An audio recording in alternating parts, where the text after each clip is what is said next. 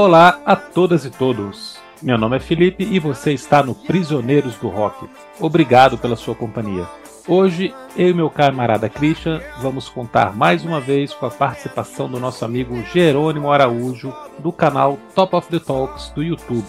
E o assunto, você já sabe, são os 30 anos do álbum de estreia da banda Counting Crows, August and Everything After.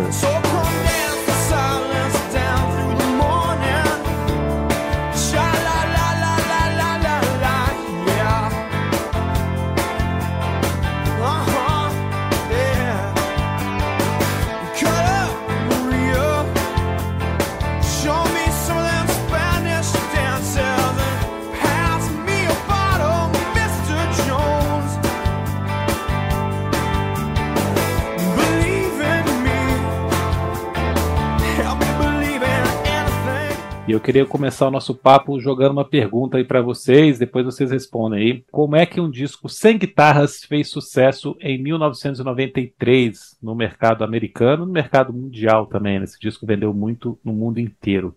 Jerônimo, seja bem-vindo mais uma vez, obrigado pela essa participação. É, boa noite. Boa noite. Mais uma vez eu que agradeço. Mais uma vez, porque eu estou me referindo aos episódios passados, que eu sempre agradeço, né? Que eu participei aqui. Então, agradecendo aqui mais uma vez o convite. Sempre bom estar aqui batendo papo com vocês, falando sobre música, sobre música boa. Rapaz, pergunta difícil, hein? Como que uma banda sem guitarras? Eu acho que. Vamos lá. Eu, eu, eu acho o Counting Crows um pouco produto do seu tempo. Não, vou corrigir. Não exatamente a história da banda como um todo, mas a história desse disco, a sonoridade da banda nesse período, eu acho muito consonante com o que vinha rolando no início dos anos 90. Mesmo que a gente tenha o grunge, tenha outros estilos ali, mas não tem como, você escuta, me remete àquele tempo, me remete a uma banda daquele período. E a gente vem daquele período, a gente sai lá de, um, de uma. Eu acho que a gente sai assim de um período dos anos 80 com uma coisa muito sem guitarras realmente, né, com muita, muitos sintetizadores, uma coisa meio over demais, e a gente tem a ascensão das bandas com guitarras mais pesadas, aquela coisa mais distorcida, mas eu acho que talvez o Counting Crow tenha assim aquela levada pop que estava meio sumida aí das paradas, né? Porque o pop ali daquele final de anos 80, início de anos 90 era uma coisa estava num período de transição da música, eu não sei exatamente se é isso. Eu estou aqui imaginando agora a tua pergunta, eu não havia nem parado para pensar nisso antes. Mas se você pegar as músicas aí que estouraram, mesmo que viraram singles fora, elas têm uma levadinha pop, sem muita guitarra, mas que, né, que você pode tocar no violão, que você pode tocar em rodas aí, com, ela, ela, pega, ela tem uma batida legal, assim. Então, talvez por isso, né, por essa carência aí de uma coisa mais universal aí, ela tenha vindo com tudo, eles tenham vindo com tudo, não sei. Não sei, estou aqui viajando um pouco, imaginando. É, a gente não combina as perguntas, né? Então, assim, o Felipe faz uma pergunta aqui que nem eu estou sabendo. Estou tentando imaginar aqui também, em cima do que você falou, Jerônimo. A primeira coisa que veio à cabeça foi assim, que sempre, sempre existe um espaço é, para esse som stripped, né? Assim, despido de muita, de muito peso, de, né? Uma coisa meio neo hip, assim, meio, meio ripongo mesmo ali, evocando é, Buffalo Springfield, The Band, né? Você pensar que em 93 estava fazendo o quê?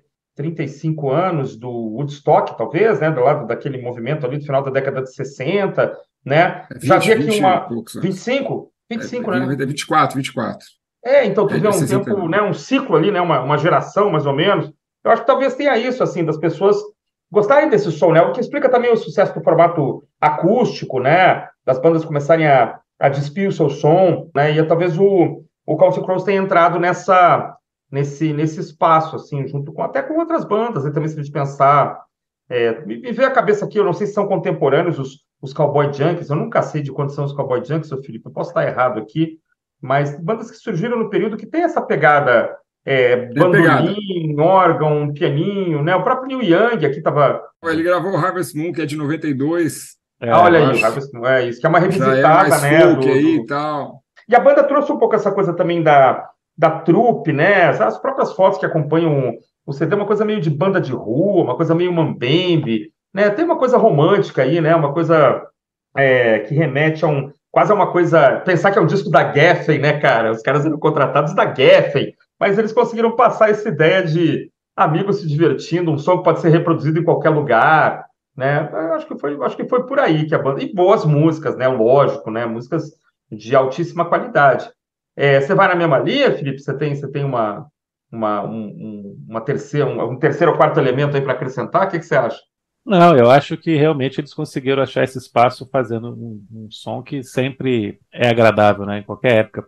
Mas, por outro lado, eu acho que isso pesou também para a banda ser lida de uma maneira um pouco equivocada, né? Eles não são uma banda pop. É, Mr. Jones é uma música muito pop, mas o restante do disco não é. E eles acabaram sendo confundidos com coisas meio Root and the Bluefish, Wallflowers, uhum. é, Matchbox 20, que são mais pops do que eles. É.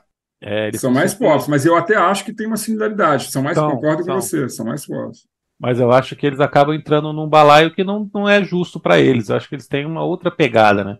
É, lembrar que o, a origem da banda, pelo menos o Adam Duritz e o David Bryson, tocavam no Himalayas, né? Os, os, Himalai, uhum. Himalaios, que era uma é. banda de rock zona, né? Guitarreira, baixão e tal. Não sei se vocês chegaram a escutar já o, essa banda dele.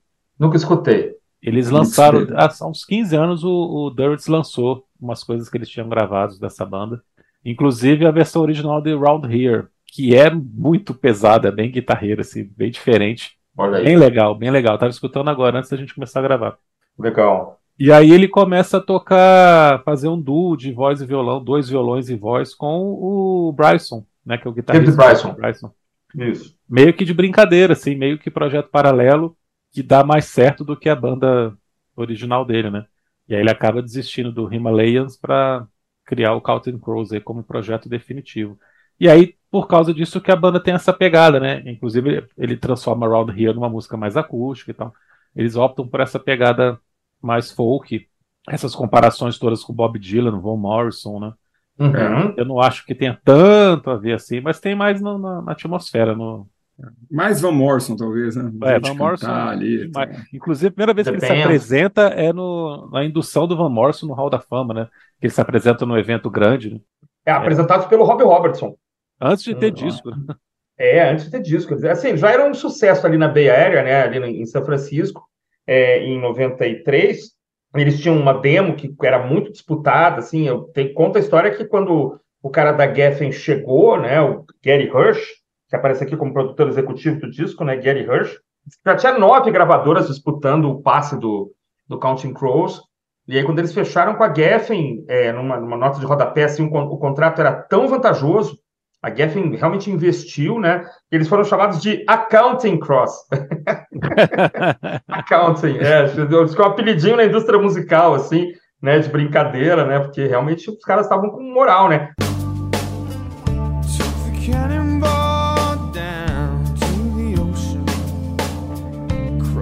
desert from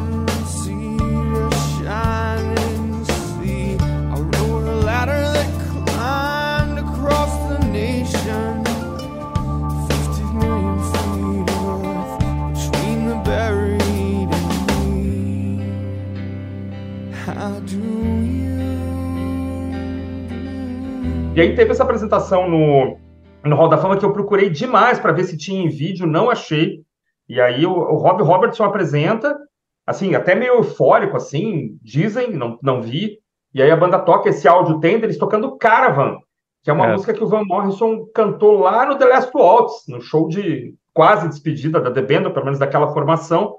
Né? É. Então a banda tava com, tava com moral, né? E aí, pô, foram pro estúdio é, gravar esse, esse disco com essa primeira formação, depois vai mandar o baterista e tal. O resto é história, por isso que nós estamos aqui, né? O disco é é produzido pelo Tibone Burnett, que foi da banda do Bob Dylan, né? O Jornal deve conhecer bem, né? É, é, muito fera, muito fera. Fera, né? E larga experiência em produção também, né? De, de trilhas sonoras. Ele tem dois discos que eu gosto muito agora, dos anos 2000, que ele produziu, na verdade. Um é do Greg Allman, o, o Low Country Blues, e o outro, um disco que, ele, que o Elton John e o Leo Russell gravaram juntos. Ah, sim, sim. Também tem dois pianos na capa, né? Eu acho.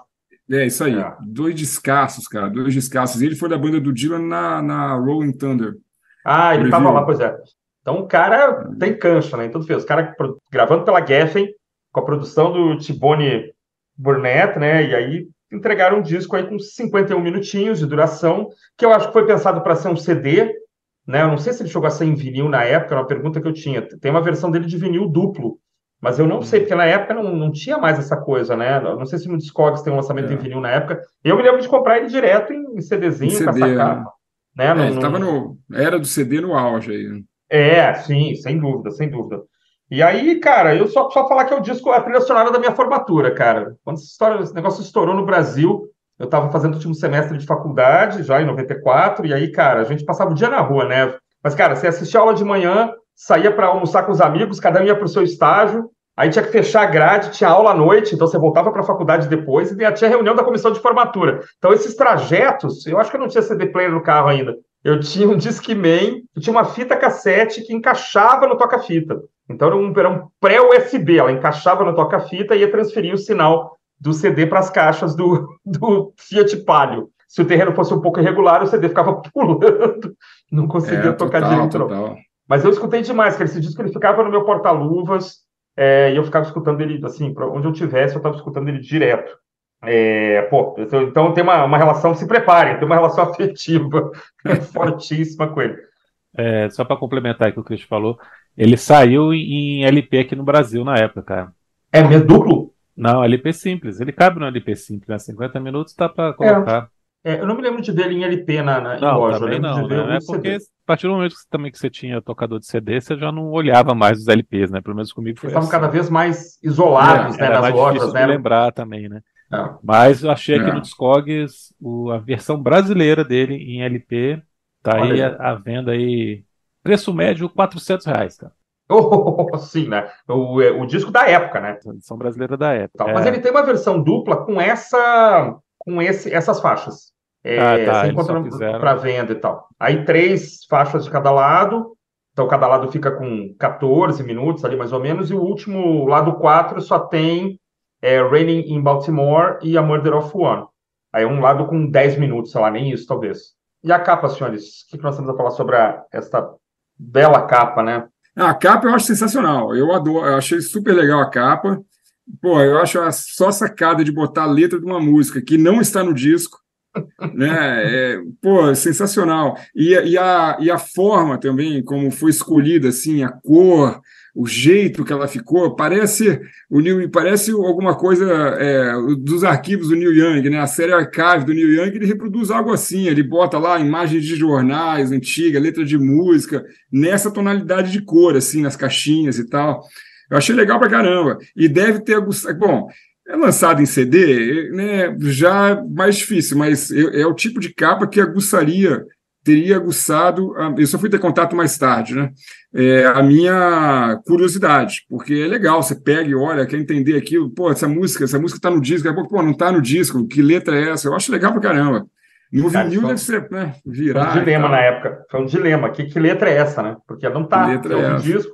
Primeira, primeira impressão, você fala, tá, isso aqui é um pedaço, deve ser um pedaço, inclusive, de Mr. Jones, porque era a música que mais fazia sucesso, fala, tá. Aí você olha e fala, não, não é. Aí você tá ouvindo o disco, as letras tem aqui no, no encarte do CD, né, as letras todas, além de algumas fotos e tal, você vai olhando e fala, cara, não bate, né? Eu levei um tempão para saber, a gente não tinha esse, esse, essa qualidade de informação na época, né?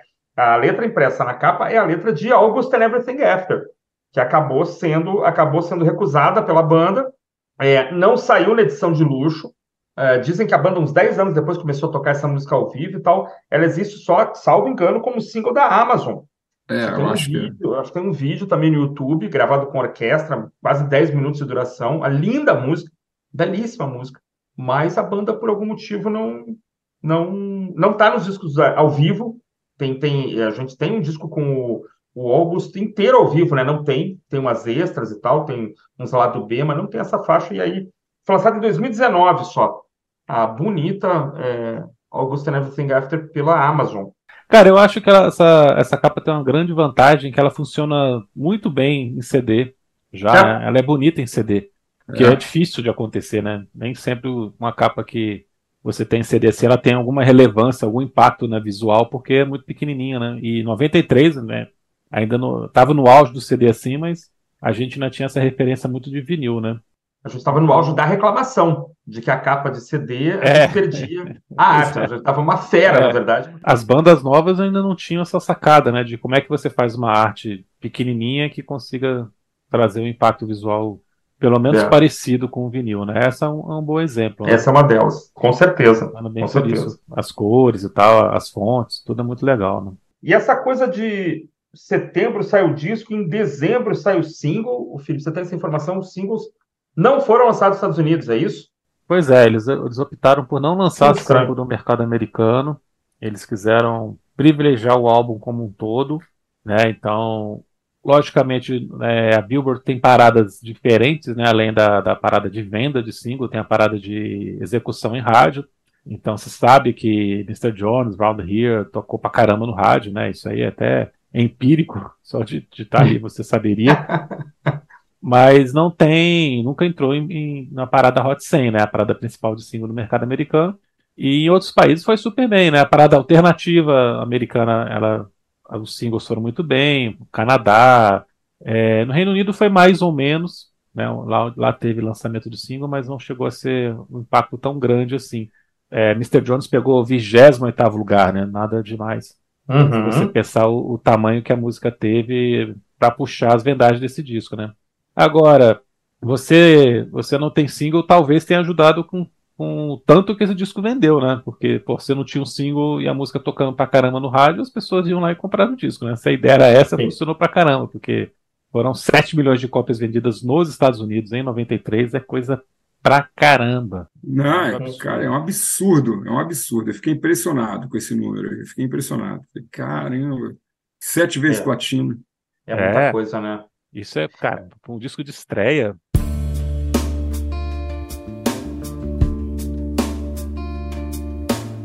Just down the street from your hotel, baby.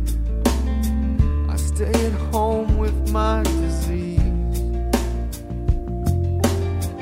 Ain't this position familiar, darling? Well, all monkeys do what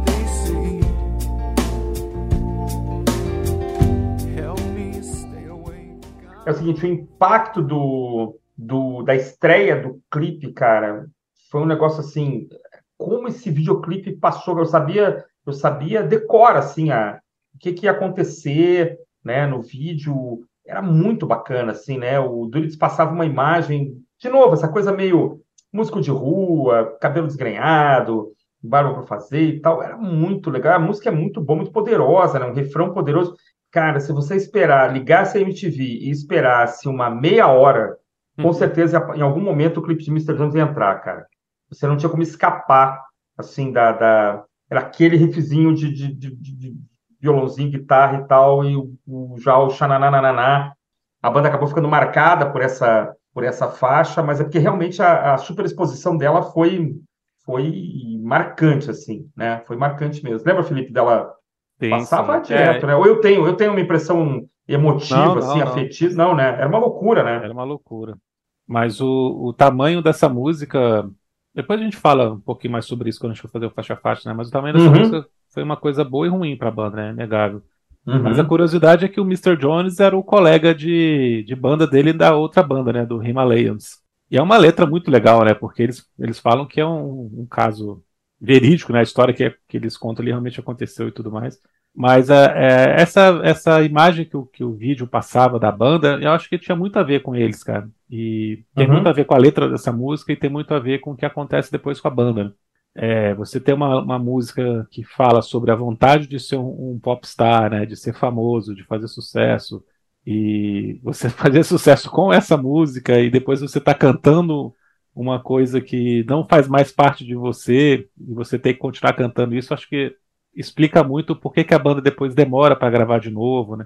Porque o sucesso de um rockstar ou de qualquer pessoa que se torna uma pessoa pública com esse tamanho não é simples, né? Não é uma coisa que só tem só tem bônus, né? Você sofre pra caramba. É, é.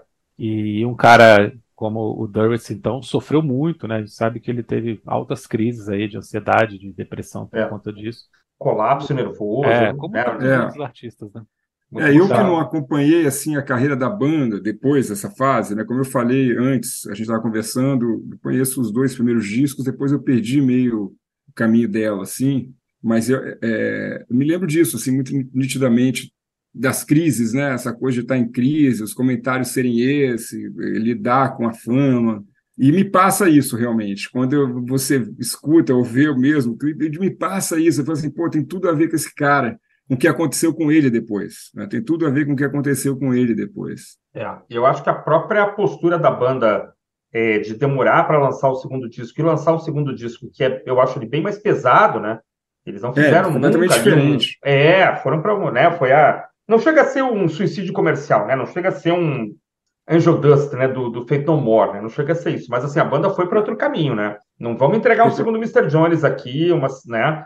Para isso. Mas eu acho que esse segundo disco ele acabou comercialmente indo melhor, não, não digo nem número de vendagens, mas eu acho que em termos de posição nas paradas ele foi Sim. melhor do que o primeiro. Foi. Estou hum. dizendo isso porque você comentou aí o suicídio comercial, ele acabou indo na, na mão oposta, né? Eu acho que eles ficaram em segundo lugar, se eu não me engano. Primeiro lugar assim, nos Estados né? Unidos, quarto lugar no Reino Unido. Primeiro lugar nos Estados Unidos, olha aí, cara. Isso é incrível, viu? Para complementar essa história do Mr. Jones, cara, Oh. É, Mr. Jones tem 650 milhões de audições no Spotify. A segunda música deles é Accidentally in Love, né, que é da trilha sonora de Shrek, que tem 315 milhões. Depois ah, tem 163 milhões, que é Big Yellow Taxi, que é do Hard Candy. É da Johnny Mitchell, é um cover. É, Johnny Mitchell, é, Johnny Mitchell. que é cover. é cover. E aí depois vem Round Here, uns 74 milhões. Então, assim, ah, 650 para 74 nesse disco, né? É. A diferença é, é. brutal, é. cara. Então, é, é a banda de Mr. Jones, não tem como negar, cara. É, mas eu tenho medo desse epíteto, assim, cara. A banda, não, de, fico, fico tenho arrepios é, aqui né? mas é, na coluna é. vertebral aqui, cara. A gente sabe que não é, mas para 90% das pessoas é. Não é. é. É como o Arrasa e a banda de Take On Me, né, cara? Sendo que tem um mas monte de música boa. Que... É. Você sabe que nos Estados Unidos o Ahá é considerado One Hit Wonder, né? Banda de um. Pois é, pois só. é. Pois Lá é. só essa música tocou. Acontece. É, mas isso acontece quando tem uma música que estoura demais, cara. É, acaba ofuscando o restante da obra. E muitas vezes o restante da obra é bom pra caramba. Nem Sem sempre, dúvida. mas muitas vezes é muito bom. melhor do que o grande é sucesso. É ótimo. Né? Melhor às, vezes é melhor ficar, às vezes é melhor ficar no grande sucesso, né? que o resto da obra às não vezes, presta. É. Não, a minha pergunta é: vocês gostam do cantar dele, do, dos vocais, assim, como um todo no disco? O que, que vocês acham do. Eu gosto demais, cara. Me lembra demais o Rick Denko, me lembra demais o Richard Manuel de vez em quando. A ligação com a The Band, para mim, já me deixa numa alegria completa e eu acho que aqui ele tá. Ele tem um alcance muito bom, tem um drive interessante também que aparece de vez em quando. Eu sou muito fã, cara. Eu devo ter tentado imitar várias vezes, assim, em vão né? Mas devo ter tentado. Eu sou fã, devo, acho uma voz muito bonita. Devo ter tentado, sei. Quando eu não estava fazendo o Andrew Strong, né, Felipe? Eu estava é. fazendo o Adam Duras. Já tive banda com você, cara. Não me engana, não. É, eu não posso mentir aqui, cara. Mas, Jerônimo, eu acho que a sua pergunta é justamente porque muita gente não gosta, né? Muita eu gente não que gosta. Tem muita gente que não gosta. E eu entendo por que tem muita gente que não gosta. Ele é um cara que é, eu acho o vocal dele um pouco provocador, assim, provocativo, esses pequenos excessos que ele coloca, assim, os gritinhos, né, os ué, é, o próprio xalalá, assim, é muito Van Morrison que ele coloca, tem umas coisas que as pessoas meio que se incomodam. Então eu entendo a sua pergunta por causa disso. Eu sei que tem uma galera que detesta esse vocal dele. Não, é por é. também, né? A pergunta é exatamente por isso. Eu comentei com um amigo meu que eu ia gravar um podcast com vocês sobre ele. Então, pô, aquele cara não canta nada. Ele é, não aguenta ouvir aquele cara cantar. Aí eu falei, é mesmo, eu já sabia, já tinha lido que muita gente não gostava, ah. mas eu fiquei, falei, porra, é não, não, não aguentar a voz do cara é uma coisa, dizer que ele não canta nada não dá, né? Esse cara é, tem um alcance é maravilhoso, uma, uma dramaticidade enorme é, na tem isso também, né? Não, é, segundo ele, o cara destrói as músicas, assim. né? Você tá, cara, pô, que exagero, cara, que exagero. É, eu gosto, eu gosto, eu gosto, eu não tenho reclamação, não. Até ouvi de novo com mais atenção depois que eu tive com ele. Mas, Será que ele tá certo, né? Chega essa conclusão. Falei, pô, vou ouvir, é um cara, ele, né, ele é músico também, vou escutar, né? Vamos ouvir, mas não é a minha opinião.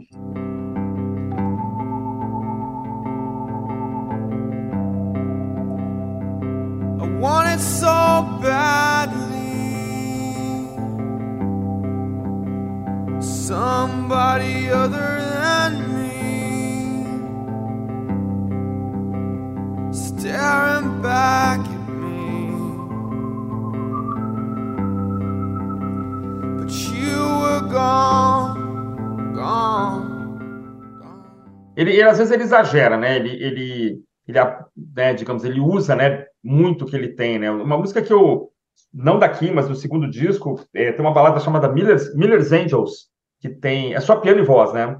E ela tem uma coda gigantesca, cara, que eu acho insuportável hoje, assim. Achava bacana na época, mas assim, a música vai bem. Cara, aí a música termina lá com uns três minutos. Ele estende, cara, fica gemendo lá no, no piano, lá, moaning, sabe, um troço mais uns três minutos, cara. Ninguém aguenta. Realmente tem hora que ele, que ele passa da conta. Mas eu acho legal, assim, quando ele, por exemplo, eu acho bacana o exagero dele, tudo bem, né? Quando ele exagera dentro do, do normal. Mas quando ele também usa só a voz para cantar, né? Tem Perfect Blue Buildings, ou uma arra, né? Ele só canta, é muito bonito, cara. Não. Usa sua voz só para cantar, foi boa essa frase. Só canta, né? Sem, sem estrionismos, né? Sem exageros. É muito bonito, cara. Não tem como. Às vezes seu, o seu amigo, né? O nosso abraço aqui pro seu amigo, que certamente vai, vai estar nos ouvindo, mas tem faixas que ele não, não berra, não, não usa né, o, a extensão total. E é bonito de ouvir, cara. É, você pegar Ray King mesmo, uma música super animada, não tem nada de, de exagerado, né? Mas ele ele gosta, ele gosta da própria voz, né? Queria colocar uma pergunta para vocês também. O Jerônimo começou falando que esse era um disco do seu tempo, né? Você conseguia ouvir os anos 90 nessa sonoridade do álbum aqui, mas ele te toca pelas referências, Jerônimo e o Christian, ele te toca pelas referências pelo, por um folk sessentista, por uma busca de, um, de um, uma canção, uma canção folk também dramática, meio Johnny Mitchell, que tem, eu acho eu sinto pelo menos isso nesse disco também bastante. Isso toca vocês, essas referências também? Principalmente o Jerônimo, é. né? Porque quem conhece o Jerônimo do, do, do, YouTube sabe que ele basicamente fala de anos 60, anos 70, né? E a gente fez ele falar de anos 90 hoje aqui. Ele tá até nervoso. Mas eu queria saber se, se, esse disco te toca pelas referências, pelas influências. Olha, não, as referências estão ali, eu, são nítidas, né? Pelo menos para esses que nós já citamos aqui até agora, como a The Band, Van Morrison, eu acho que tem bastante coisa do Van Morrison. Eu não sei se me toca, porque ao mesmo tempo, assim, não sei se é essa a razão de me tocar, simplesmente. É, eu, eu, gosto mais, eu gosto dessa coisa meio folk que ele tem, né? Folk rock, assim, e, e balada, bala, quando eu falo balada, não é música lenta, essa levada menos pesada Do que estava acontecendo com outras bandas ali na década de 90. Eu, eu acho que ele usa as referências da década de 70, mas ele não é um. Eu não acho que ele tenta emular uma sonoridade setentista o tempo todo, não. Eu acho que ele traz isso para a década de 90. Tá? Eu acho que ele traz isso ali, porque eu escuto assim, eu, eu quando eu escuto, fazia muito tempo que eu não ouvi esse disco. Aí eu, quando eu, vocês me chamaram, eu fui escutar de novo, assim, na hora eu me lembrei da década de 90, assim, me trouxe lembranças daquele tempo. Falei, cara, é uma banda, né, você sabe que é dos anos 90, assim, tem, dá para eu, pelo menos, na hora, minha referência vai para os anos 90. Então, eu acho que, de uma forma inteligente, os caras usam lá as suas referências ali, ou ele né, botou, trouxe isso de alguma forma, mas sem ficar. Tem bandas de hoje que querem emular lá o rock dos anos 70 e são por imitação, assim, e fazem uhum. sucesso, eu acho horrível. Aí não é o caso ali, eu acho horrível. E não é o caso. Aqui ele tem uma originalidade deles que é condizente com o tempo que eles estão. E ao mesmo tempo não deixa de ter homenagem deles lá, ou não sei se é uma homenagem, mas as influências ali setentista. Acho que é por aí. Eu estava lembrando aqui enquanto ele falava do, do Black Crows, né? Que a gente brincava que eram bandas é, primas, né? Era o Crows e o Crows, né? Então, o Council Crows, Black Crows, acho que é esse período também aqui, né? O, o surgimento. E eles têm uma coisa super The Faces, né? Super Rod Stewart e tal. Eu acho que ele tem esse revival sincero, assim, do começo dos anos 90, né? É, o synth pop dominou mesmo é, a parada ali nos anos 80 e o, e o heavy metal britânico e tal, né? E de repente você tem esse momento ali, é, 20 anos depois da década de 70, né? Do começo dos anos 70, que você tem um, um, um revival, um olhar para trás, né? Mas para mim é quase impossível separar, assim, o que é o que me pega pela referência, claro que pega pela é. referência, eu gosto desse som, mas também o que é bom, né? Porque assim, os caras podiam estar fazendo um som setentista ou sessentista e ser ruim. E ser ruim. E aí não ia pegar, não ia pegar. Como o Jorano, a gente sabe muito bem de que bandas ele está falando. Né? As bandas que fazem uma cópia mesmo, assim, que você olha e fala, pô, tá interessante, mas podia ter um pouco mais de personalidade. É, aqui você tem uma coisa sincera, assim, os caras estão fazendo, realmente tem essa referência, mas está fazendo um som é, legal, não é os caras tocando de mamas e de papas, né? Puxando o negócio lá para trás.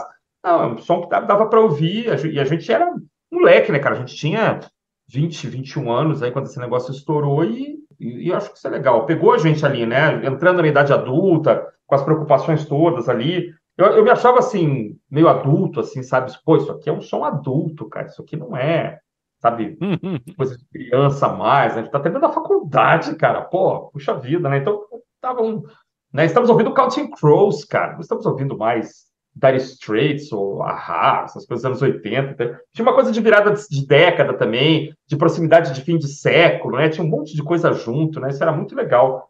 Essa sensação, assim, de estar descobrindo alguma coisa e no seu nascedouro, né? Uma banda que estourou aqui, estourou no mundo quando nasceu, e isso é uma coisa bacana também. Né? Não chegou atrasado para nós. A gente é de uma geração que recebeu muita coisa atrasada, né? É, mas é, eu acho que o Jerônimo definiu bem. Ele é um disco anos 90, assim, que, que tem essas referências colocadas de uma forma muito sutil, muito inteligente, né? Você não, não vende o que eles venderam como um disco saudosista, nostálgico, naquela época, né? Uhum. Na época que o rock estava tão, tão forte ali, tão pungente ainda, você não faria só uma coisa nostálgica, saudosista com tanto sucesso assim, não. Eles conseguem ter uma personalidade muito forte aqui. Apesar que eu acho que é, é, muito legal a gente pegar essas referências, porque hoje, né, 30 anos depois, porque essa confusão de, de, de, de anos 70, anos 90, indo em 2023, é tudo muito mais próximo, né? 70 uhum. para 90 é muito mais próximo do que a gente está de quando esse disco foi lançado, né? É. E você tem uma diferença de produção, claro, muito óbvia aqui para um disco dos anos 70, de bateria, de, de, de coisa muito cristalina, né? Mas é, ainda tem umas coisas assim, quando eu falei, tem muita coisa de Johnny Mitchell, como eu falei agora há pouco, assim, na, na, nas músicas mais baladeiras aqui, principalmente Perfect, é, Perfect Blue Buildings e, e Raining Baltimore. Sempre me lembra uhum. muito Johnny Mitchell, por exemplo, e não deixa de ser uma coisa que é uma referência mais direta, né? É, Raining Baltimore eu achei até, até mais do que Perfect é. Blue Buildings. É. takes her clothes off Says she's close to understanding Jesus. And she knows she's more than just a little misunderstood. She has trouble acting normal when she's nervous. Right here, we're carving out our names.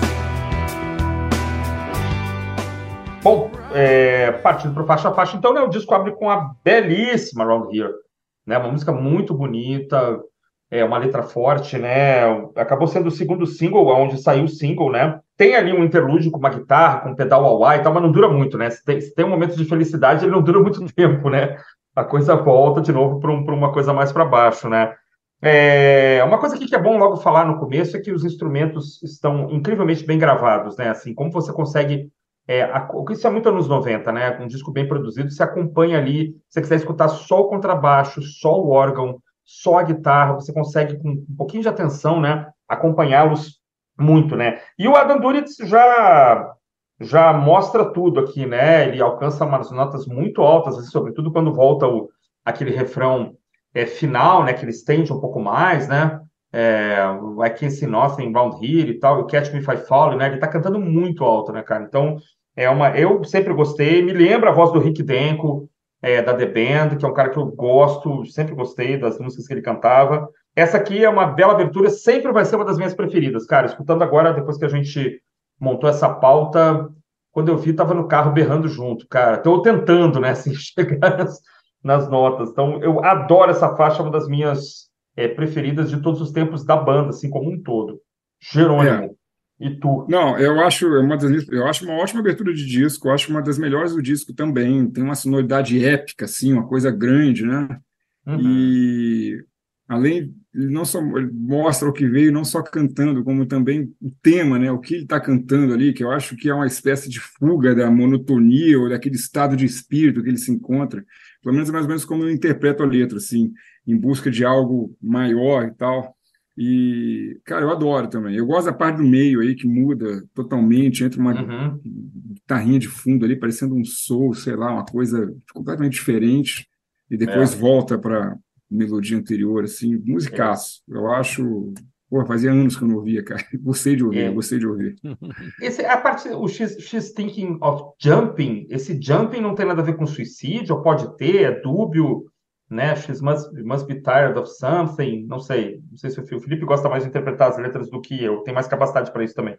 É, tem Sim, uma não, coisa meio suicida aí, cara? Ela tá, não, ela tá em cima de um edifício, né? She's looks ah, up tá. at the building, thinking of jumping. Ah, tá. Tired tá. of life. She must be tired of uhum. something. É, tem uma coisa aí forte, né? Bem forte. É, é isso sim. Tem essa conotação, sim. É, essa é uma música que ele chegou a gravar com a banda anterior dele, a Himalayans. Tem essa versão no YouTube para quem quiser escutar, uma versão rock and roll bem interessante, bem diferente. Eu gostei também, mas não é superior à, à versão do Counting Pros, não. Bela abertura, belo cartão de visitas. É, isso que o Jerônimo falou. Ele tem uma estrutura que você vai encontrar em outras faixas aqui, dessa coisa meio épica, né? Se, se crescendo. Esse é um uhum. disco que, com uma dinâmica muito, muito, muito boa nas faixas, cara. Essa, essas, essas, esses interlúdios que existem em várias faixas, né? Seja para acelerar ou seja para diminuir, né? Isso também acontece. Às vezes a música é acelerada e tem um interlúdio que ela tá lenta. Aqui, ao uhum. contrário, tem essa aceleradinha. Eles fazem isso muito bem. E sempre depois tem uma volta que a música tem um, um crescendo muito grande. Isso aqui acontece também, né? Uma dramaticidade muito grande. Então é uma das melhores do disco e é uma abertura que, que diz já que você vai escutar um descasso, sem dúvida nenhuma. Cara.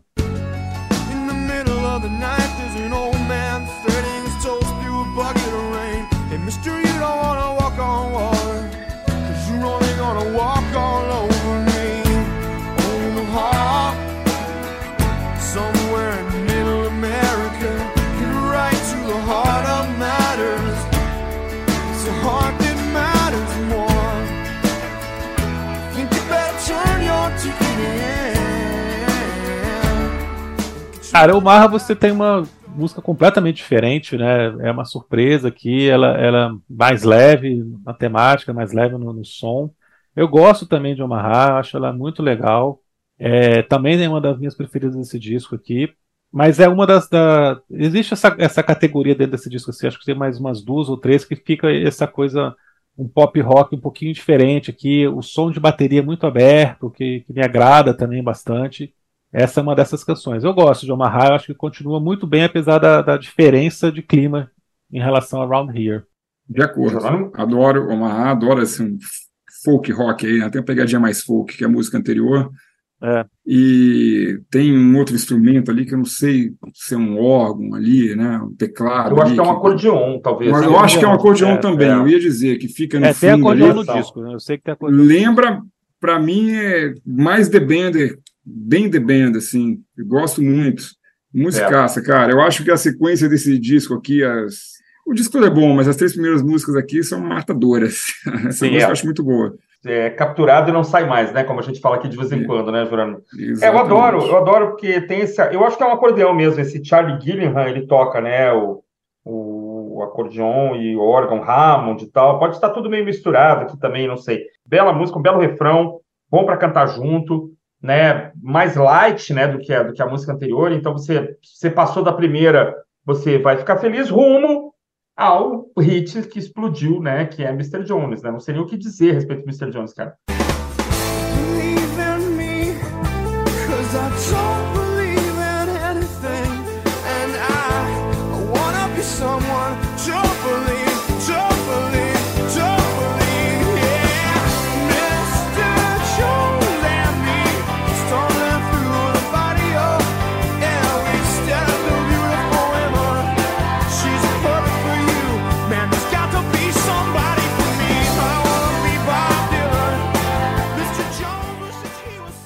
Que tem uma entrada super forte, né? O Doritos começa a cantar uma letra quilométrica, uma letra que provavelmente não repete, né? Porque eu acho que os refrões ele canta umas coisas diferentes, uma letra enorme, é lá Bob Dylan, né? Umas imagens, umas coisas bem meio meio misteriosas, né? Tem uma uma Spanish Girl, né? Tem uma uns personagens aí que a gente vai descobrir depois, né? Que são amigos dele e tal. Uma belíssima música, um refrão fortíssimo. Eu lembro que eu cantava com a mão no peito, como se fosse um hino. Hoje é uma música que já cansou, assim. Eu, sinceramente, eu, eu, no disco aqui agora foi a que eu menos ouvi. Que ela já roda no HD sozinha. Mas não deixa de ser uma grande música. Eu quero que as pessoas entendam que a gente escuta a música demais, gosta muito. Às vezes uma música, ela, ela dá, dá uma canseira, assim. Ela, né, ela, não é que ela é ruim, não é que ela ficou ruim, é que a gente ouviu muito. É na verdade, ela é tão boa que a gente não precisa ouvir mais. Talvez seja isso, essa relação, né? Não, eu, na verdade, não tenho muito a acrescentar, porque Mr. Jones é, cara, todo mundo conhece, tocou pra caramba. Se você não conhece, tem que escutar. Eu acho que é uma boa música pop. É uma música pop, que inclusive a gente comentou sobre isso, né? Você acabou se botando a banda num outro lugar, assim, que, do qual ela não pertencia muito, mas eu acho uma música de primeira qualidade, por isso que foi o sucesso que foi, por isso que foi, tinha tudo de bom, tem uma batida cativante, um cantar legal, tem uma letra boa, e pô, eu acho a música não ouvi tanto quanto o Christian, eu acho sensacional, sempre que eu escuto eu gosto, mas eu também, nas minhas audições, quando eu parei para ouvir aqui, eu, é, não precisava ouvir muito, né, ouvir mais as outras e tal, mas eu acho uma baita música, gosto bastante, ah, baita música, baita música dentro da proposta dela, eu não sei originalmente se eles tinham a ideia de fazer dela o grande hit single, é, é, eu não acho a melhor música do disco, eu acho que tem outras músicas melhores, mas eu acho que dentro da proposta, eu acho que é um, foi um single é, não preciso nem achar, foi de fato um single super cativante, ela é cativante, né? ela é, te pega, assim, tem muito mais o que falar sobre ela. É, o Mr. Jones aqui é o Marty Jones, que foi um colega do, do Adam Duritz da banda que ele teve antes, né, o Himalayas, e a letra então é autobiográfica e aconteceu mesmo essa noite aqui que eles estavam num bar chamado New Amsterdam e olhando para uma loira e ele olhando para uma e o amigo olhando para uma morena, e eles querendo ser famosos para ter coragem de falar com as meninas. É, e é bom lembrar que todo mundo começa uma banda de rock para conseguir conversar com as meninas, cara. Ficar rico e famoso é depois, né? No primeiro momento você quer. Né? E, cara, tem um verso muito forte nessa música aqui que eu estava falando antes sobre essa questão de, de, como é que essa música se tornou a música mais importante da banda e ao mesmo tempo vira uma maldição, né? que é o verso When everybody loves you, you can never be lonely. Que é exatamente o oposto do que acontece com quem está famoso, né? Qualquer pessoa famosa que você vai conversar, ela vai falar: não, a pior coisa é porque eu sou amado no palco e volto pro hotel sozinho. Janis é, Joplin dizer isso, né? Pois é, e várias, várias pessoas falam essa frase, cara. Você acaba no final da noite, você tá sozinho, porque é, ninguém que tá ali te, te babando o ovo, né? Te louvando, te, puxando o saco realmente te conhece realmente quer saber quem você é, né? Você é só um personagem. Então o Durrett descobriu isso e ele não conseguia mais cantar esse verso com sinceridade, né? Porque é exatamente o contrário do que aconteceu com ele. Ele, né, teve problemas graves aí depois do, do lançamento desse disco, do enorme sucesso que fez, inesperado. E Mr. Jones não era para ser o single, realmente. Eles queriam que fosse outra, outra música. Acho que Rain King eles queriam que fosse o primeiro single do disco. Mas foi essa música que estourou, essa música que puxou a banda. Ela é uma canção bem mais pop do que o restante do disco, mas ela tem uma construção muito interessante, é uma dinâmica muito boa em relação a, a onde os refrões aparecem, né? Isso acontece em outras músicas também, a gente vai falar aqui. Eles uhum. gostam de, de demorar para o refrão entrar e depois o refrão se repete mais próximo, né? É muito legal. Porque você fica naquela expectativa assim e depois a música cresce demais, né? Que você, o refrão vai se repetindo. Então, dá muito certo, dá muito certo. E aqui é, isso acontece de forma perfeita.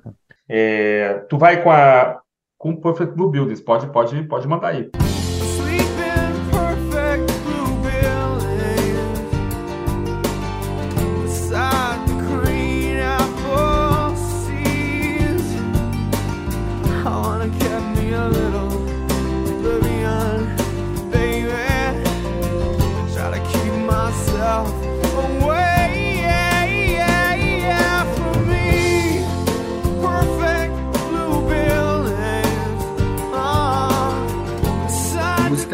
Gosto muito também. Mais uma balada.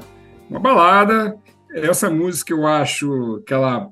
É, uma, é, o jeito de cantar e o jeito que ela anda é uma das que eu acho bem ali da, do tempo. Gosto muito dela, mas meio assim me remete na hora ao, ao som daquele tempo ali. E você falou do Cowboy Junkies ali, eu acho que tem alguma coisa que me lembra ali também o trabalho deles. Uhum.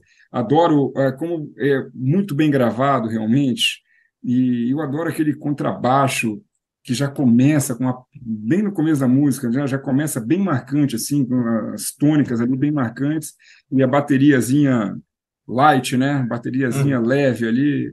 Ah, eu, eu acho uma baita música, cara. Eu gosto muito. Mais uma super. Eu gosto. Balada boa. E, e depois é aquilo. O refrão demora, né? E depois uhum. ele fica ali, se repete e tal. Gosto menos do refrão, gosto mais do restante da música. Legal. É boa, é, é boa. Não, assina embaixo, cara. Eu também acho isso. Eu também acho isso. É engraçado, né? Eu acho que a música cai da metade pro final porque ele começa a repetir o Perfect Blue Buildings ali do refrão. Demais um pouco. É, é. Ela, fica, ela fica um pouquinho cansativa, né? Ela tem um clima mais sombrio, assim. Ela não é uma música triste como outras do disco, mas ela é um pouco mais sombria. Tem esse ar nostálgico mesmo. Eu acho, na verdade, assim, a primeira que, que eu dou 9.9 aqui. As três primeiras são excelentes, excelentes canções, é, retocáveis, e a quarta faixa aqui, para mim, ela primeira vez que o disco cai um pouquinho. Eu dou 9.9 aqui, por causa dessa metade final, que eu acho que ela fica um pouquinho cansativa. Mas eu gosto pra caramba também, e é uma música que eu não lembrava, né?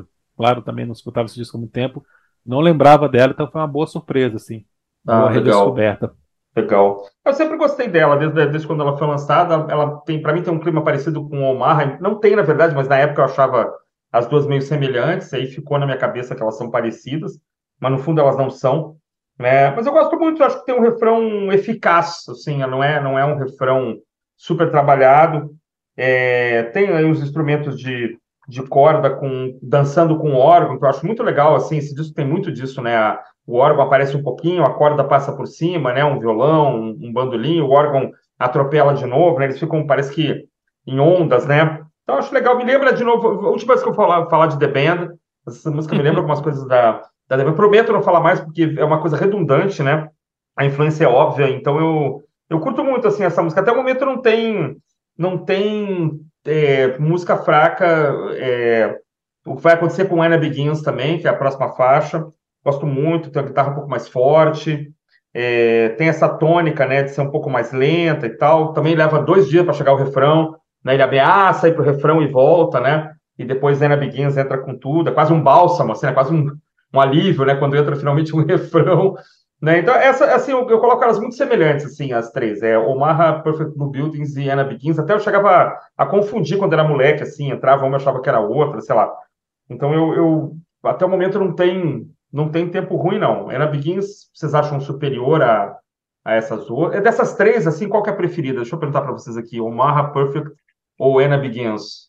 Then have to think about the consequences She can't stop shaking stop touching her in this time When kindness falls like rain It washes her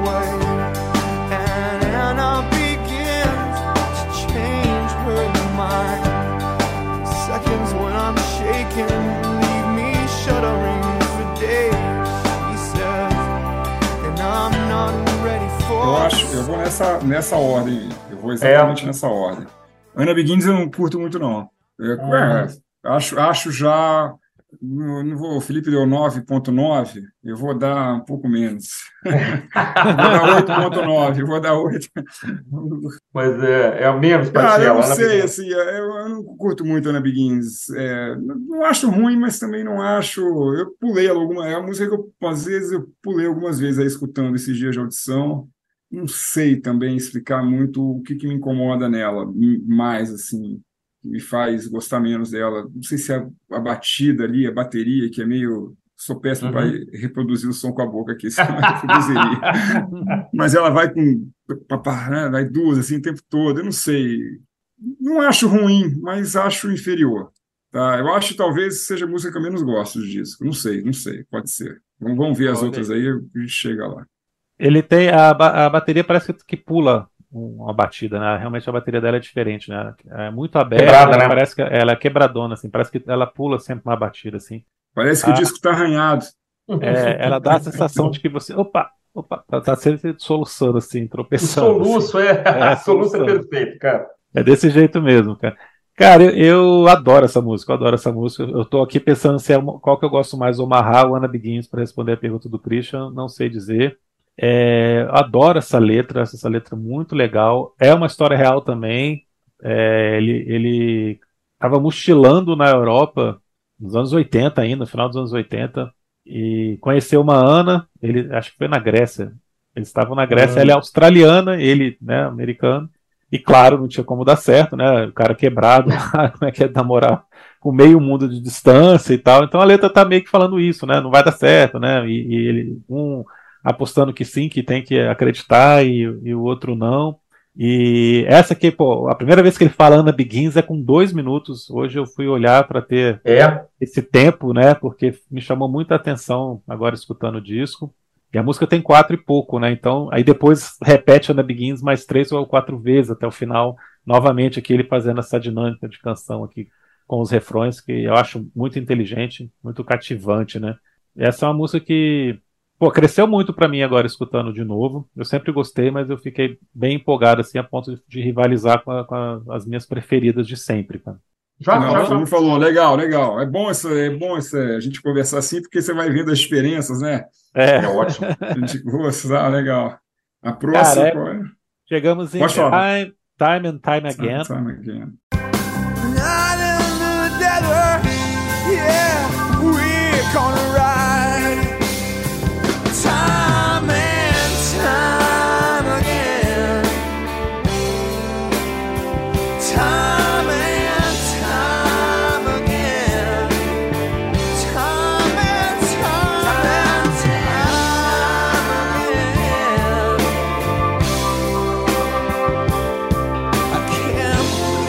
É, mas se o amigo do Jerônimo não gosta do Adam Duritz, com certeza ele, ele detesta Time and Time Again. Aqui tem ah, é. exageros, é a música mais melodramática. Eu gosto pra caramba.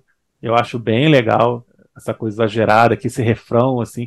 É uma sonoridade um pouco mais soul, assim, né? Foge um pouquinho do, do restante do disco. Essa lentidão aqui tem, tem outra pegada, né? E aí com esses refrões, assim, super exagerados, que eu acho que funciona. Eu gosto pra caramba.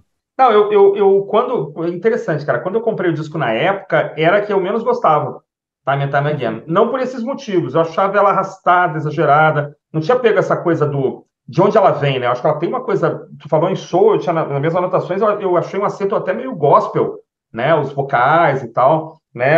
E tem um lindo solo de órgão, cara, no meio, tem um belo solo de guitarra no final. Mas agora que eu peguei. Assim, ela, ela entrou numa lista de músicas medianas, assim, não, é, não, é, a melhor é, do disco, mas também já ficou longe de ser a pior. Mas na época que eu comprei era a que eu menos ouvia, a que eu menos gostava, realmente não, não me passava, mas ela está redimida, né? Agora esse acento gospel redimiu a música, né? Ela está perdoada e entrou numa lista ali junto com com Perfect Blue Buildings, junto com com é, Omar, tá, tá, as músicas não são as melhores, mas estão ali no classificando para Libertadores ali. É, estão indo para Libertadores da América ali em quarto ou quinto lugar, tranquilamente.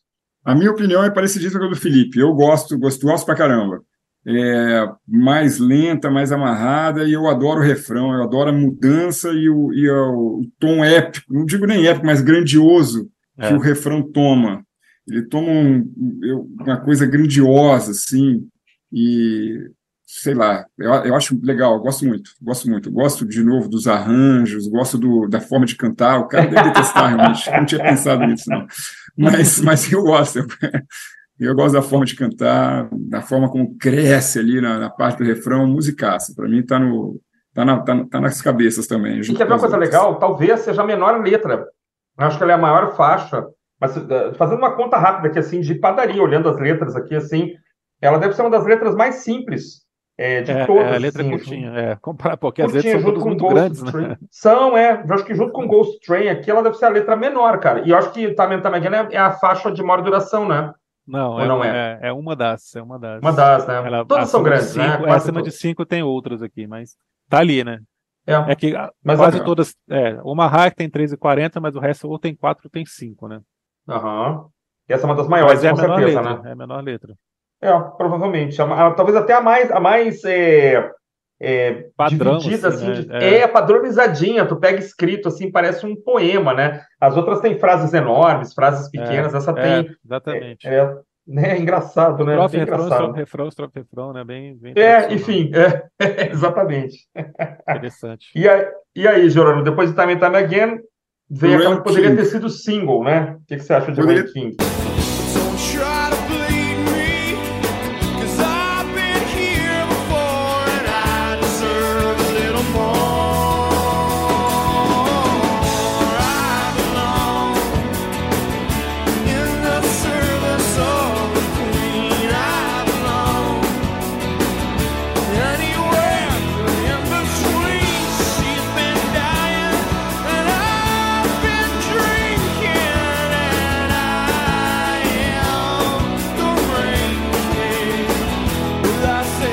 Eu acho uma ótima música também. Eu acho que teria. Ah, foi um bom single, teria. Não sei se teria sido o sucesso estrondoso que foi Mr. Jones, mas é uma, eu acho uma boa música. Gosto muito da pegada mais pop ela tem. É uma música que tem harmonias vocais, né? A gente não vê muito ali. Tem harmonias e eu gosto das harmonias. São bem cantadas, bem gravadas. E mais uma música legal, cativante para frente, para frente, uma música para frente, uma música menos down, assim. Então, nota 10. É, upbeat, isso aí. Nota 10. É. Nota, apro, aprovação aprovada total. Cara, essa é a minha preferida do disco já há algum tempo.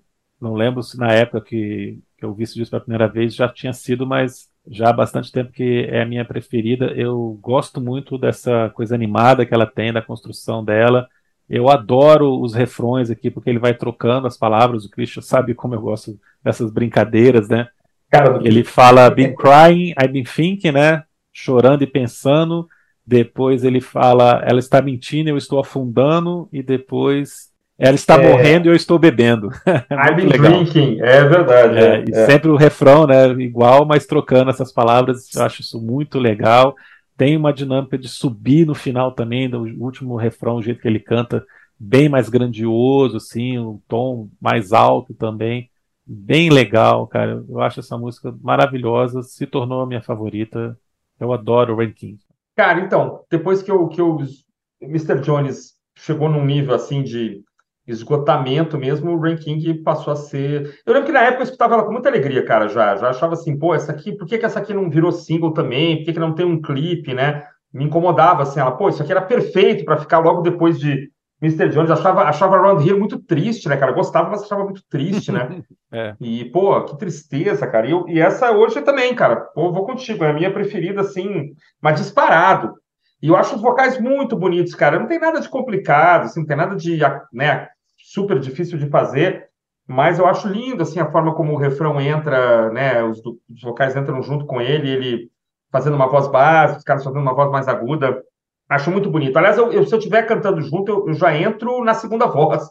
Eu já não consigo nem cantar a voz dele. Eu já acho tão bonito, tão bem feito que, que eu já, já. Aí lembra um pouco meio, né? Claro, seria um Crosby, Stills, Nash Young, mas uma música acelerada, não tem nada a ver aí com o trabalho dos caras. Esses, esses vocais bem tramados, né? É uma coisa que, que me deixa feliz, assim, de ter sido bem feito. Né? E hoje também tô, tô contigo, cara. É atualmente é a que eu mais gosto de ouvir. Talvez isso mude no futuro, mas enfim, quando a gente fizer o aniversário de, de 40, sei lá, é, talvez mude, mas no momento o ranking é a melhor.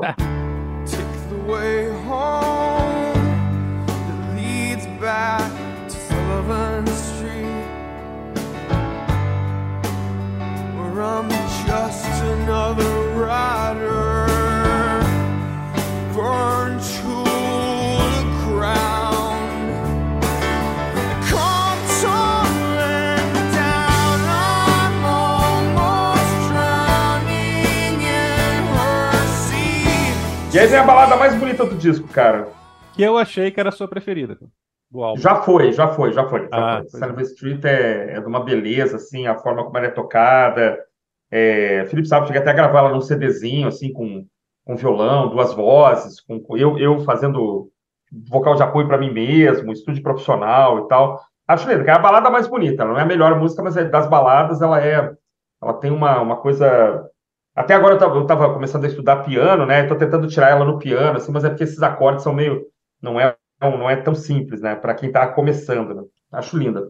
Esses acordes não tem nada a ver ou tem a ver com Walking in the Wild Side? Eu acho ah, que lembra muito, cara. Tem um pouquinho. Eu não um sei, vocês podem me dizer melhor se, se é, são os mesmos ou não e tal, mas eu acho é. parecido. Eu acho parecido. É, acho que é um, tem um Ré e um Sol, né? É, que eu acho que o Walk on the Wild Side é Rei Sol também, tenho quase certeza. E aí é. Só que esse sol não é, um, não é um sol maior, assim, ele tem um, um baixo, ele tem, ele tem um acidente aí, né? Então não sei se fica igual a.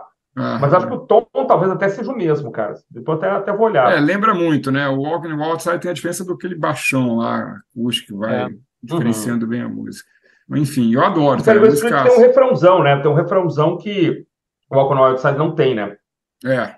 Mas ela é. Ah, não. E depois ela muda também, né? Eu acho que é só ah. essa, esse trecho, assim. Depois ela, ela volta, né? O Walk on the Wild Side vai sempre na mesma pegada, assim. Cara, essa é uma, é uma música muito triste, né?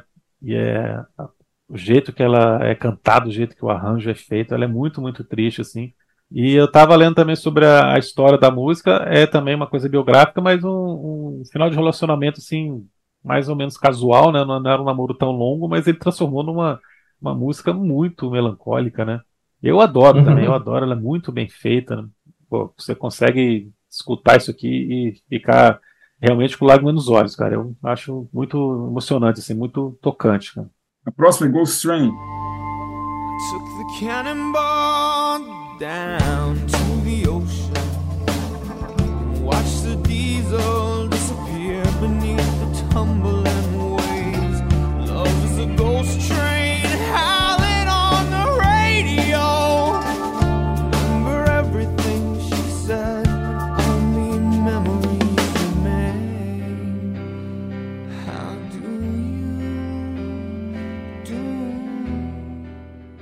Ghost Train é outra música que eu, assim, eu, eu, acho disso tudo bom, então eu acho que Ghost Train é outra que eu não curto muito, curto menos, vai, não vai falar que eu não curto, eu escuto direto também, estou escutando, não, não pulei nenhuma vez, mas ela, eu gosto menos dela um pouco, eu não sei muito porque também já tentei hoje de tarde, pouco antes aqui, eu estava escutando para escutei ela mais uma vez para ver se eu entendia aí o que, que eu não curtia muito, eu não sei muito, cara, não sei se a, se a pegadinha meio um violão, um ritmo de novo. Você vê que talvez o problema comigo seja um ritmo aí um pouco diferente. Eu não sei.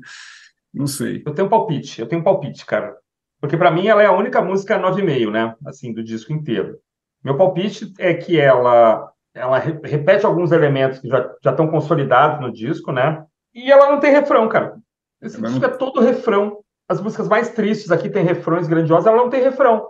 É o que me incomoda nela. É, então, pode ser. a música do disco que não Faz tem sentido. refrão. Ela tem aqui, tem um trecho aqui que é um refrão, mas ele não tem cara de refrão. É o How Do You Do, né? Mas, é, ele... mas, ele... mas é estranho.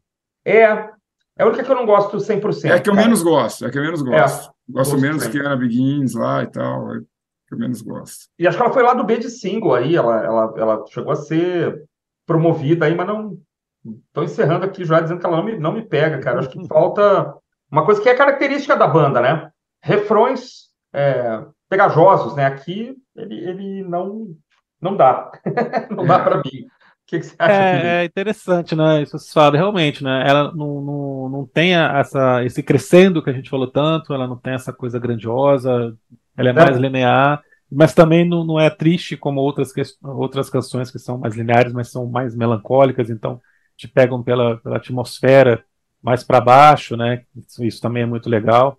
Mas eu gosto dela, cara. Eu não desgosto, não. Acho que a metade final tem uns solos bonitos ali no, no, nos teclados, sintetizadores. Uhum.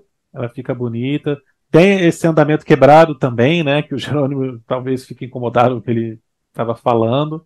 Mas eu gosto mais do que a, a, a seguinte. I need a phone call. Maybe I should buy a new car. Can always hear a freight train. Baby, if I listen real hard, and I wish, I wish it was a small world. Ah, é. seguinte também é Raining in Baltimore. Eu acho melodramática demais, cara. Eu acho arrastada demais, melosa demais. Ela não me pega. Eu escuto numa boa, assim, não pulo, mas ela não me pega. Para mim, ela é a mais fraca do disco. Raining hum. em Baltimore é a mais fraca do disco. Não, é engraçado, né? As diferenças, assim. Eu concordo que ela é arrastada, é, não está entre as minhas preferidas, mas eu gosto da música. Gosto mais do que as anteriores, do que a anterior. Não acho, eu gosto assim. Talvez ali é, eu cheguei a cogitar que essa fosse depois que eu tive encontro com meu amigo, que essa talvez fosse uma música em que de repente os vocais ali não fossem lá tão bons, mas eu também já discordei, eu acho que é bom, eu gosto. então, não, então não adianta. É, mas ela é mais arrastadona mesmo, ela se destoa um pouco do restante do clima do disco, né? Ela é piano e voz praticamente, assim, é. Sai um pouco da sonoridade do restante do disco. Eu gosto de uma, eu, eu gosto da música, acho que talvez ele seja fora do conjunto da obra aí desse álbum, mas eu acho é, uma boa música. Eu vou desempatar a teu favor, Jonathan. Ela é, é tudo isso aí que o Felipe falou, mas é que ela é boa. Ela é arrastada, ela é lenta, ela é meio monótona, mas é, como, ela é, como ela boa, soa bem, ela, ela não, não incomoda. Ela vai no mesmo estilo dessa da balada que eu mencionei aqui, já que é Miller's Angels, do disco Recovering the Satellites, é, que é arrastada, que é lenta, que tem essa coisa, né, meio melancólica, meio, né, mas tudo bem, assim, é, eu, eu gosto do estilo, eu, eu, até acho que ela não. É, tem assim, o Adam Duritz realmente ele é um compositor, ele, ele, às vezes ele escreve sozinho mesmo, né? Ele se dá o luxo de fazer um negócio meio, né? Como é Songbird lá da, da Christine McVie, aquela música quase solo, né? Uhum. Ele tem isso, ah. e, e, por mim tudo bem. Hum, claro, eu não tô nem comparando, Songbird é, é muito mais bonito e tal, lógico, mas assim, essa, esse, esse interlúdiozinho assim perto do final. Mas ela é bonita assim, porque tá perto do fim, quer dizer, ela não compromete, não, ela, já, te, já cativou, né? É. Ela tem até uma cara de encerramento de disco, assim. De é. é. Mas é bonito, é, assim, ele, já, tem, ele tem, esse acordeon que... no meio, assim, que eu acho é. bacana também, né? Quando entra o acordeon fica bonito. Eu já acho que depois de Sullivan Street você tem esse, esse problema, né? Você vê, Ghost Train também, vocês ficaram meio assim, é. Baltimore, todo mundo concorda que é arrastada, né? Mas Ainda bem que o disco fecha de uma maneira excepcional, na minha opinião. Ah, é? Up a hillside in the snow, casting shadows on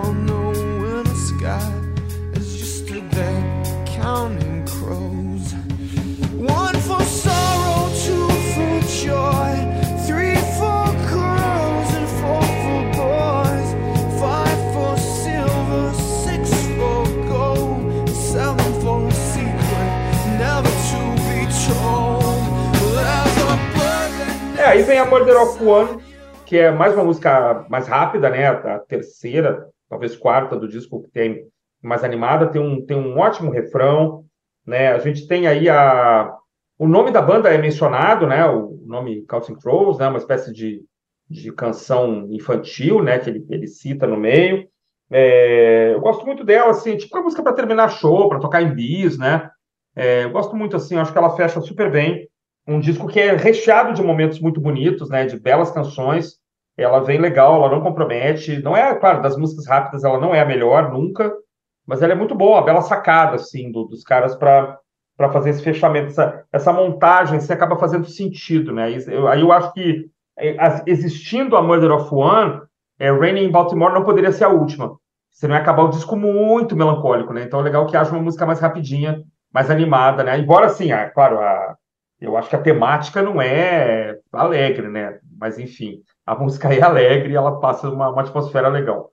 Eu concordo, assino embaixo quase tudo. Eu acho que ela muda aí o clima final do disco e, assim, o que acontece é que a gente tem uma sequência ótima no começo do disco. Concordo é. com o comentário do Felipe que depois o disco perde um pouco de embalo na sua genialidade, vai na sua maestria, mas o, esse encerramento acaba deixando o disco grandioso de novo, o disco fica grande.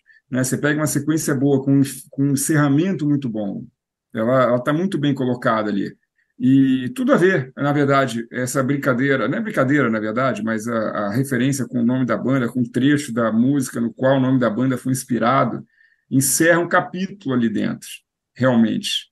Então, nota 10. Eu acho que o disco fecha muito bem e ah, isso deixa o disco grandioso, deixa o disco grande, deixa um, é um dá essa coisa de bom disco. Porque disco tem isso, né? Você começa bem, é, você pode ter lá um lado muito bom ou alguma sequência de música muito boa, se o disco vai perdendo embalo e termina morno, ele não fica registrado como um bom disco. Então eles recuperaram isso, né? É, não, não que o disco fosse ruim, mas ele perde um pouco de embalo, como o Felipe comentou ali aí nas últimas canções, uhum. e de repente ele, bum, ele volta para frente de novo. E a, e o que fica é, essa, é um disco bom, um grande disco. Então, eu acho um, um encerramento perfeito. Essa subida para o final aqui faz com que você termine o disco com um sorriso, né? Apesar da letra tristíssima, né? um refrão que fala toda a sua vida é uma vergonha, todo o seu amor é apenas um sonho. No refrão, do jeito que ele, apesar que ele canta de um jeito que você fica cantando junto ali, é animado, mas é, a letra é tristíssima. e muito legal essa citação que ele faz aqui, que é a origem do nome da banda, que é uma canção de Niná tradicional em inglês, né? Que esse One for the Sorrow, é, Two for Joy, Three for Girls, Four, four for Boys. Ele canta aqui na, na metade final. E com a curiosidade, cara, que eu, eu não sabia, eu descobri agora também que Murder, do título, é o coletivo de corvo, de corvos. Ah, é mesmo, cara. Olha então só. é um coletivo como se fosse um bando, né? Então é um bando de um, o título da canção, né? Ah, cara. Dá um outro sentido, né, pra, pra, pra letra. Não, também. total, total. É o assassinato de alguém, né? É um, um bando de um, né? Que é o coletivo de corvos, e que ele tá falando de Counting Crows, que é uma expressão em inglês também que quer dizer uma coisa sem sentido, né? Porque você contava corvos que você via no céu para fazer previsões, para fazer adivinhações. Por isso que tem essa uhum. coisa de um para alegria, dois para a tristeza, tudo mais. Mas se você visse um corvo, dois corvos, três corvos, né, mudava a sua previsão ali. Você estava tentando adivinhar, que é uma tradição europeia que remota ao Império Romano. Eles já faziam isso lá atrás. Isso eu tinha lido um outro livro uma vez, e aí eu lembrei. E, então, counting crows é uma coisa sem sentido, né? Quando você fala assim, ah, é tão sem sentido como contar corvos, né? Para tentar adivinhar uhum. as coisas. Então, é, e o corvo é uma ave que tem, tem esse tratamento, assim, né? Poético, né? Você tem um é. poema é. do Edgar Allan Poe, né? O corvo, que é famoso, né? Não, não, é, não só como uma ave de mau agouro, né? Mas também como, um, como uma ave É, que, é um animal não, muito inteligente, né? É. Tem isso também, então ele tá, faz parte da, da mitologia em vários sentidos, é do folclore em vários sentidos. E aqui, mais uma vez, a gente tem uma, um retorno depois de uma mudança de andamento muito bem feito aqui, né, cara? Como é legal esse final, que pô, a música cai ali, fica bem baixinho, ele repetindo os versos, depois ele entra no change e sobe, né? Change, change, change, vai só falando change, change, change lá. Muito empolgado, porra, sensacional, cara. Você tá cantando junto ali, tá empolgado no final com essa canção. Eu adoro a Murder of One também, é um encerramento belíssimo, um preço de escasso.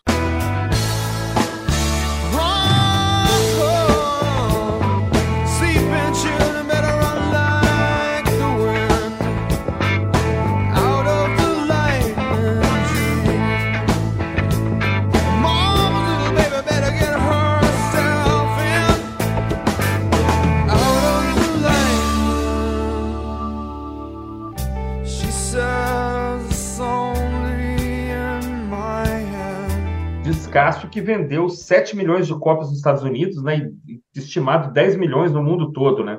Isso para um álbum de estreia é, é algo, né, cara? É um absurdo, é um absurdo. Pode ser a ruína de muita gente também, né? Mas, é, quase foi, né? Quase foi a ruína. Quase foi, quase foi. Cara, cara, é uma coisa impressionante. Né? Os números são impressionantes. É. Mas eu acho muito bacana a forma como a banda conseguiu conduzir isso, né? Assim, então, da banda ser uma banda de, de lançamentos bissextos, né? Assim, a cada três, quatro, cinco anos, né? A banda completou mais de 30 anos já de, de fundação e 30 anos de carreira fonográfica, tem sete álbuns de estúdio, né? Na média, mais ou menos, está muito bom, né? Essa independência, né? Gravar quando quiser, é. da forma que quiser, é. sem, sem pressão, né? Tem gente que clica para escutar o episódio mesmo sem gostar do disco, sem conhecer, cara. Você sabia? Nós temos legal, legal. legais assim, cara. Que bacana, é, vocês recomendam então para não se deixar levar só por essas, essas músicas pop suaves, assim como Mr. Jones, o, o próprio Omaha, assim, que são mais fáceis de ouvir, e entender que o disco tem esse peso dramático, né, em Round Here, em Sullivan Street, para dar essa chance para o álbum inteiro, assim, né? Vale a pena escutar esse álbum inteiro, né? Sem dúvida, é um disco que tem. Tu vê, a gente foi achar que uma música para um ou para outro, que né, uma nota um pouco abaixo e tal. Então, se a pessoa já conhece um pouquinho, vale demais. Né? Se a pessoa já conhece, já ouviu esse disco no passado, vai nele. É, se nunca escutou, cara, você tem músicas de muita qualidade, muito bem tocadas, muito bem gravadas. Para um vocalista que, se você gostar, tranquilo, ele vai te encantar várias vezes, né? E eu recomendo, na verdade, uma espanada completa. Gostou do primeiro, vai para o segundo. E do Couch Crows é uma banda que eu recomendo de ponta a ponta. E discos ao vivo muito bons também, em que às vezes eles estendem algumas faixas, algumas faixas ficam um pouco maiores, né? Tem uma versões um pouco diferentes. Ele muda muito o jeito de cantar ao longo do tempo, né? Um cara que está com talvez quase 60 anos, aí não era, não era tão jovem quando começou, né?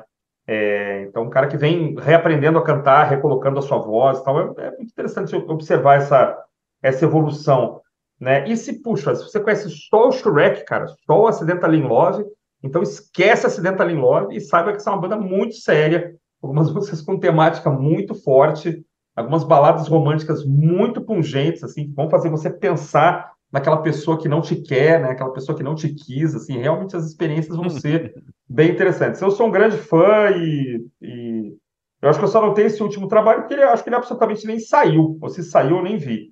Mas é uma bandaça, é uma das melhores coisas que apareceram nos últimos 30 anos, na minha opinião. Jerônimo, amigo, o que, que, você acha? Concorda? Não, eu acho, não, só para encerrar, eu também acho. Eu acho que das bandas ali dos anos 90 é uma das melhores, sem dúvida nenhuma gosto muito. É, sim, não conheço tão a fundo quanto vocês. Conheço os dois primeiros discos, bem assim. E hoje tem a facilidade das plataformas, né, cara? Então dá para a gente ir lá escutar, escutar, reescutar, reescutar, enfim. Estou comprando CD agora, os dois CDs aí primeiros eu vou comprar. Vou comprar agora. Então é isso aí, meus amigos. Estivemos aqui em mais um sábado é, com o nosso querido amigo Jerônimo, que aceitou aqui de bom grado sempre o, né, sempre aceita nossos convites. Falamos sobre esse grande disco que completou quase que inexplicáveis 30 anos, a gente nem viu passar, né, mas passou, né, o grande álbum August and Everything After, disco de estreia da banda Counting Crows, né, então que está fazendo aniversário exatamente nesse, nesse mês, né? Então isso é muito legal. 14 de setembro agora. 14 de setembro, olha aí, que maravilha. Se você nunca ouviu, escute, dê uma chance a essa banda, essa banda é muito boa, né? Tem muita coisa bacana, os discos seguintes também são muito interessantes, então vale, vale a pena demais. É, você está aqui no Prisioneiros, você tem curiosidade, né? Então, é, põe essa curiosidade para trabalhar. Jerônimo, meu amigo, muito obrigado. Fale um pouquinho do seu Top of the Talks, né? E é, fale um pouco bem da gente também, a gente fica feliz. obrigado pela sua participação mais uma vez, cara. Não, mais uma vez, bom, dizer que eu sempre eu gosto muito quando Vem convite, sempre um prazer, gostoso falar de música com gente que gosta de música e que conduz bem a conversa.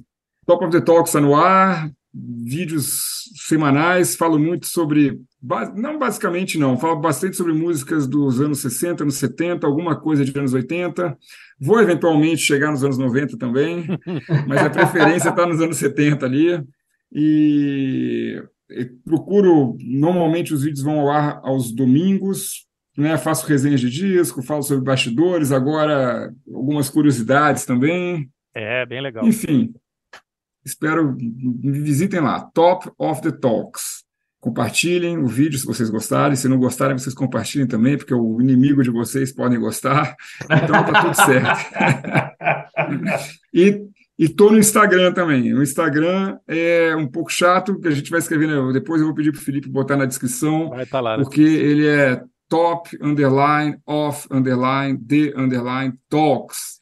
Mas lá eu divulgo, acabo divulgando, usando como ferramenta para divulgar os vídeos e fazer algumas enquetes e tal. É legal. Também tem um contato maior com as pessoas, assim. Às vezes as pessoas querem falar comigo diretamente.